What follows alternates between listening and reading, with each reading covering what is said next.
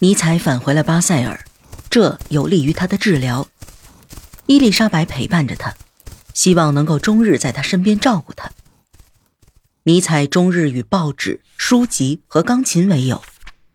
他在施泰纳巴德那种完全沉思和几乎快乐的生活仍然在持续。他这样写道：“我梦想有一种联盟，联盟中的人都不受约束。”这些人做事儿不会畏首畏尾，只将自己称作摧毁者。他们坚持自己的标准，并用这个标准衡量着一切。他们将自己献身于真理，那些可疑和虚假的东西都会被曝晒在阳光之下。我们并不希望过早的建设，我们甚至不知道自己能否把这件事做好，不知道无所建树。是种更好的状态。我们不希望自己最后成为懦弱而又温顺的悲观主义者。尼采开始给自己制定研究计划，这个研究十分漫长。首先，他阅读了杜林的《人生的价值》。杜林是一个实证主义者，反对叔本华和瓦格纳的信徒们的论战都是由他发起的。他教导人们，唯心主义都是骗人的，毫无例外。如果试图要逃避生活，那么必然的结果就是让自己沉沦于幻象之中。对于杜林这一观点的前提，尼采并不反对。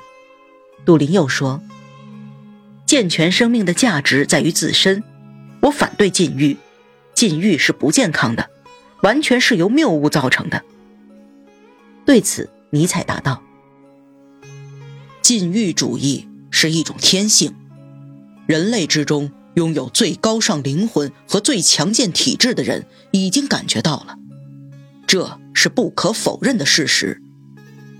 如果真正意识到了人生的价值，就不应该否认这种天性。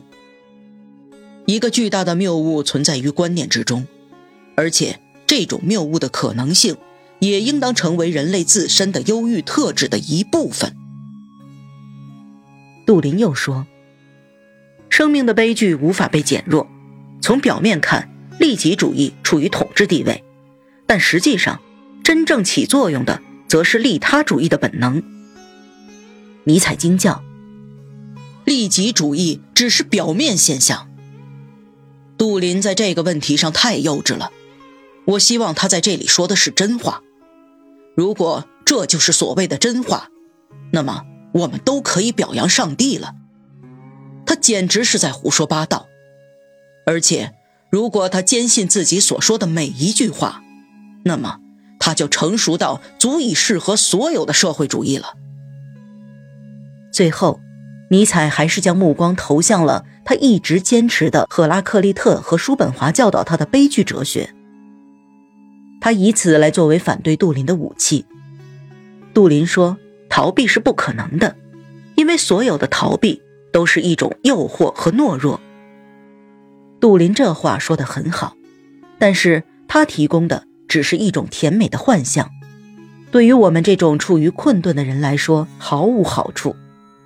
他削弱了任务的艰巨性，在这一点上，他如果不是愚蠢的话，便是虚伪。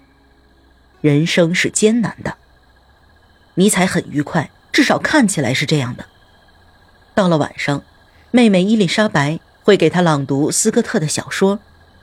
对于这些小说，他表示了赞美。小说质朴的叙述风格让他喜欢。